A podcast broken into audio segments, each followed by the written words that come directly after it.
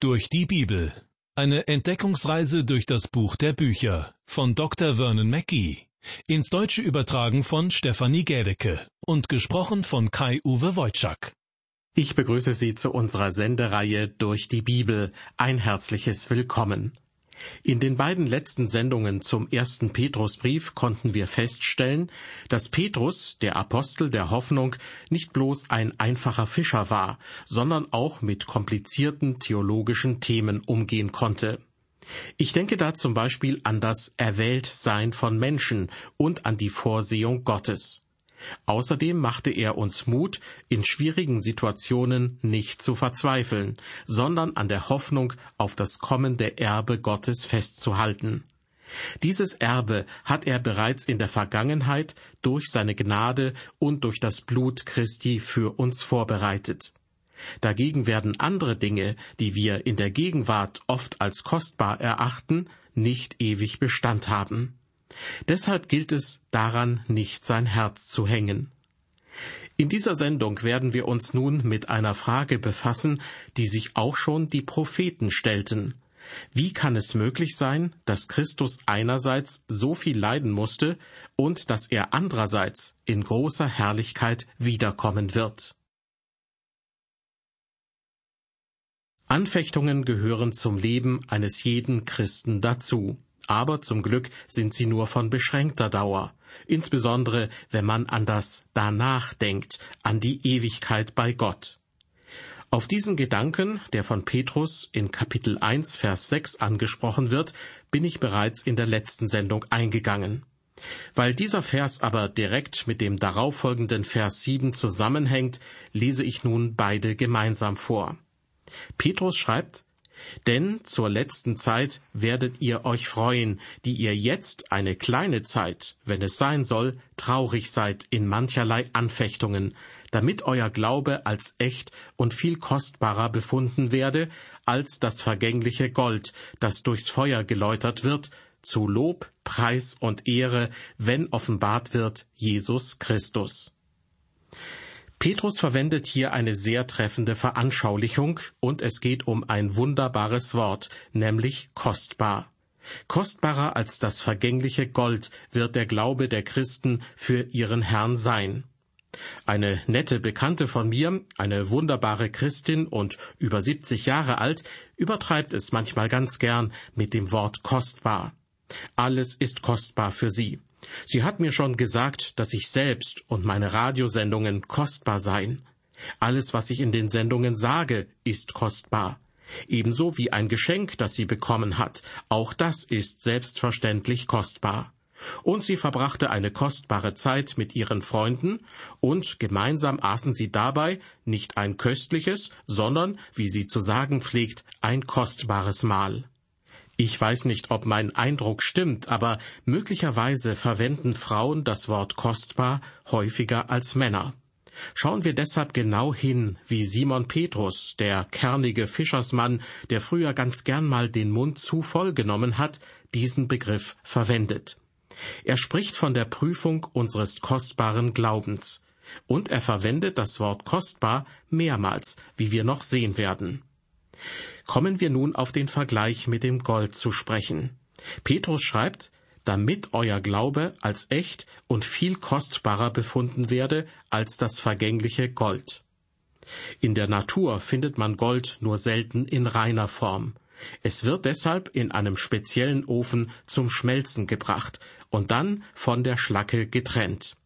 Übrig bleibt reines, geläutertes Gold, das durch die Hitze keinen Schaden genommen hat, sondern beim Abkühlen wieder eine feste Form annimmt. So ähnlich verhält es sich auch mit dem Glauben eines Christen. Anfechtungen zerstören den Glauben nicht, sondern er wird sozusagen, wie Petrus schreibt, durch das Feuer geläutert, also gereinigt.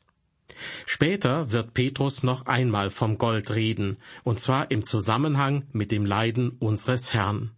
Er schreibt, dass wir erlöst oder man könnte auch sagen erkauft worden sind, aber nicht mit Gold oder Silber, sondern mit etwas, was unendlich viel kostbarer ist, nämlich mit dem Blut Jesu Christi. Wenn Gott uns heute auf die Probe stellt, kommt uns das manchmal vor, als wären wir in einem Schmelzofen. Aber er tut dies nicht, um uns zu verletzen oder zu zerstören, sondern er will, bildlich gesprochen, lediglich das reine Gold von der Schlacke trennen, und auf diesem Weg gelingt ihm dies. Dadurch reift das christliche Wesen in einem Menschen heran. In Zeiten der Prüfung wird die Schlacke vom kostbaren Gold getrennt. Das ist Gottes Methode, das ist Gottes Schule. Heutzutage hört man diese Lehre viel zu selten. Stattdessen wird gelehrt, dass wir uns selbst genügen sollen. Doch so wie wir sind, entsprechen wir nicht dem, wie wir vor Gott sein sollten. Im Römerbrief Kapitel 3 wird es so ausgedrückt. Sie, die Menschen, sind allesamt Sünder und ermangeln des Ruhmes, den sie bei Gott haben sollten.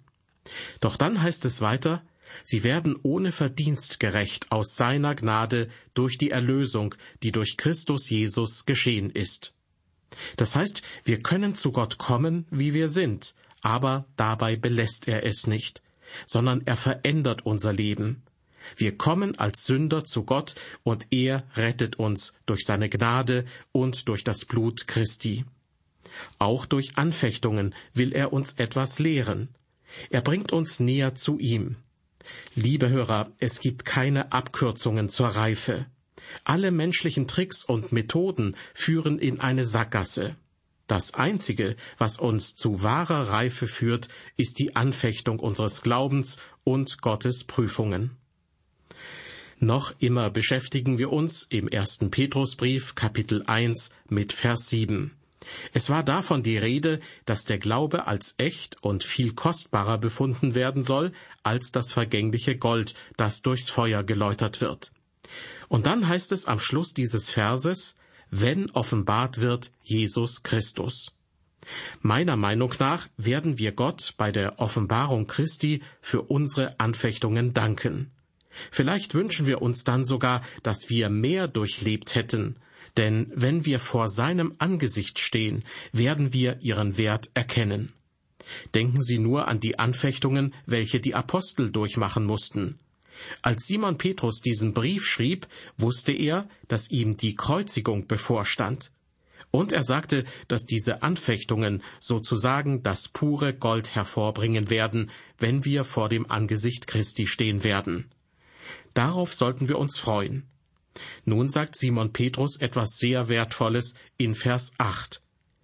Ihn habt ihr nicht gesehen und habt ihn doch lieb. Und nun glaubt ihr an ihn, obwohl ihr ihn nicht seht. Ihr werdet euch aber freuen mit unaussprechlicher und herrlicher Freude. Dieser Vers sollte uns viel bedeuten. Petrus hatte den Herrn Jesus selbst gesehen und war drei Jahre lang mit ihm unterwegs. In dieser Zeit war er kläglich gescheitert. Eines Morgens am Strand des Sees Genezareth machte Jesus ein Frühstück für die Männer, welche die ganze Nacht gefischt hatten, und wahrscheinlich wartete er auf Petrus. Vielleicht befürchtete Petrus, dass Jesus zu ihm sagen würde, Petrus, ich kann dir nicht vertrauen. Warum hast du mich verleugnet? Du wirst gehen müssen. Ich kann dich nicht gebrauchen. Aber das sagte Jesus nicht. Stattdessen fragte er, Simon, Sohn des Johannes, hast du mich lieb? Auf diese Frage, hast du mich lieb, wollte Jesus eine klare Antwort haben. Und Petrus, der Mann, der zuvor ein Prahler gewesen war, prahlte nun nicht mehr. Schließlich sagte er, Herr, du weißt, dass ich dich lieb habe. Und der Herr Jesus sagte, Weide meine Schafe.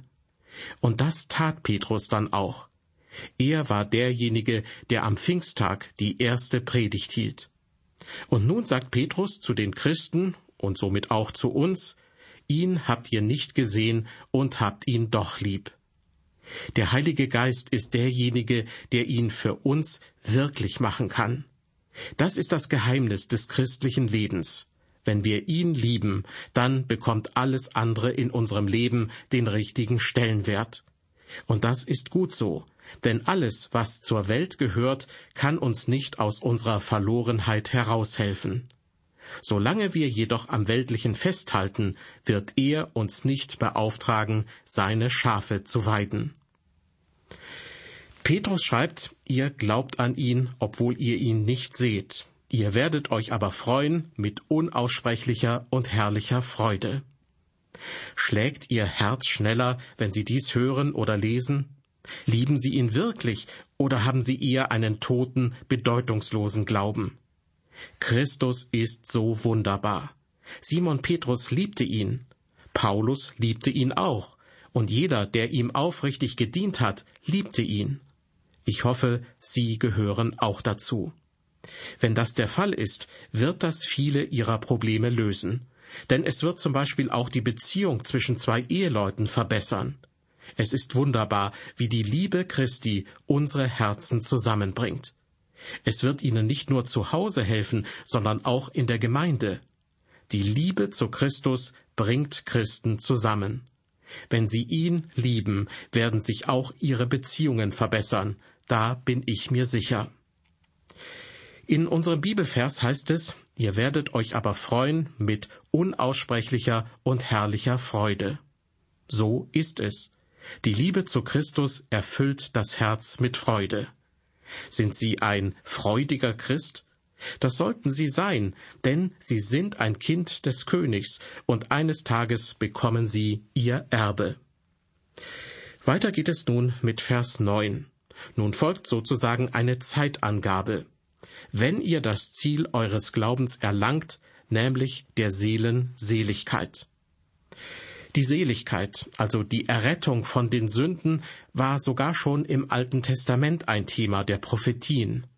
Sowohl die Propheten als auch die Apostel waren Zeugen dieser Wahrheit. Was für eine Ermutigung war das für diejenigen, die für ihren Glauben leiden mussten.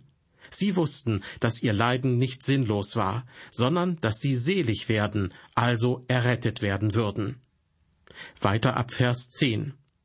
Nach dieser Seligkeit haben gesucht und geforscht die Propheten, die von der Gnade geweissagt haben, die für euch bestimmt ist, und haben geforscht, auf welche und was für eine Zeit der Geist Christi deutete, der in ihnen war, und zuvor bezeugt hat die Leiden, die über Christus kommen sollten, und die Herrlichkeit danach. In diesen beiden Versen stecken ein paar interessante Aussagen. Zum Beispiel, dass bereits die Propheten von den Leiden Christi und der Gnade Gottes gesprochen haben. Davon können Sie sich überzeugen, wenn Sie Jesaja 53 oder Psalm 22 aufschlagen. Des Weiteren sprachen die Propheten über die Herrlichkeit danach, etwa in Jesaja 11 und Psalm 45. Ja, alle Propheten sprachen vom Leiden Christi, von der Erhabenheit und von der Herrlichkeit in dem Moment, da Christus als König zur Erde kommen und sein Reich gründen wird. In Vers 11 unseres Bibeltextes heißt es, dass die Propheten danach geforscht haben, Zitat, auf welche und was für eine Zeit der Geist Christi deutete. Das heißt doch, die Propheten des Alten Testaments rechneten mit der Anwesenheit des Geistes Christi und haben ihre Schriften mit seiner Hilfe verfasst. Dies ist eine der vielen Feststellungen im Wort Gottes, die zeigen, dass auch das Alte Testament von Gott inspiriert wurde. Die Propheten schrieben sogar über Dinge, die sie selbst nicht verstanden. Sie suchten eifrig nach der Bedeutung. Sie haben geforscht, auf welche und was für eine Zeit der Geist Christi deutete, der in ihnen war und zuvor bezeugt hat die Leiden, die über Christus kommen sollten, und die Herrlichkeit danach. Es gibt viele Stellen im Alten Testament, die das Leiden Christi beschreiben, und es gibt viele andere Stellen, die von der Erhabenheit Christi und dem Zeitalter seines Reiches sprechen. Gnade und Herrlichkeit, zwei so unterschiedliche Begriffe, mussten unter einen Hut gebracht werden. Und das war für die Propheten des Alten Testaments nur schwer zu verstehen. Zum Beispiel schrieb Jesaja im 53. Kapitel von den Leiden Christi, nachdem er im 11. Kapitel vom Messias berichtet hatte, der in Kraft und Herrlichkeit auf die Erde kommen und sein Reich gründen würde. Dieser scheinbare Widerspruch verwirrte die Propheten möglicherweise, und sie versuchten zu verstehen, wie beide Dinge zugleich wahr sein konnten. Die Propheten betrachteten diese beiden Ereignisse als zwei große Berggipfel, aber sie konnten das Tal der Zeit dazwischen nicht sehen. Wir dagegen haben die einzigartige Chance, in diesem Zeitraum zu leben, zwischen dem Leiden Christi in der Vergangenheit und der Herrlichkeit Christi, welche in der Zukunft liegt. Wie schon angedeutet, kann man die Prophezeiungen über das Leiden und über die Erhabenheit Christi besser verstehen, wenn man sich die beiden Ereignisse als zwei große Berggipfel vorstellt. Aus der Ferne betrachtet, wenn man ein ganzes Bergpanorama vor sich hat, wirken manche Berge gleich groß, obwohl sie sich in Wirklichkeit sehr deutlich in der Höhe unterscheiden. Das liegt daran, dass sie nur scheinbar gleich weit weg vom Standpunkt des Betrachters stehen. Tatsächlich aber befinden sie sich gar nicht direkt nebeneinander. Und das breite, tiefe Tal zwischen diesen beiden Bergen hat man aus der Entfernung auch gar nicht wahrgenommen. Genauso sahen die Propheten wohl bei ihrem Blick in die Zukunft das Leiden und die Herrlichkeit Christi als zwei Berggipfel, die direkt nebeneinander zu stehen scheinen. Bestimmt gab es schon damals Zweifler und Kritiker, die sagten, das ist ein Problem, die Schrift widerspricht sich selbst, es kann nicht beide Möglichkeiten geben. Entweder kommt der Messias zum Leiden oder zum Herrschen. Natürlich wissen wir jetzt, dass beide Dinge möglich sind und das Tal zwischen den beiden Berggipfeln repräsentiert unter anderem das Zeitalter der Gemeinde, das bereits seit rund 2000 Jahren andauert. Die Dinge sind nicht immer so, wie sie zu sein scheinen. Das Leiden Christi liegt rund 2000 Jahre zurück und wir befinden uns sozusagen im Tal der Zeit, das zwischen seinem Leiden und seinem herrlichen Reich liegt. Wenn man von weitem auf diese beiden gewaltigen Berggipfel der Heilsgeschichte blickt, scheint dieses Tal, in dem wir heute leben, gar nicht zu existieren. Das muss man sich mal vorstellen. Mehr als 2000 Jahre, die es scheinbar nicht gibt. Aber es gibt sie, und durch Gottes Gnade sind wir in diesem Zeitraum gerettet worden und sind zu den Miterben Christi geworden. Petrus macht uns deutlich, dass etwas Kostbares im Himmel auf uns wartet, das im Gegensatz zu allem Irdischen unvergänglich ist. Dies ist unsere Hoffnung. Ich lade Sie herzlich ein, auch bei der nächsten Ausgabe unserer Sendereihe durch die Bibel wieder mit dabei zu sein. Bis dahin, auf Wiederhören und Gottes Segen mit Ihnen.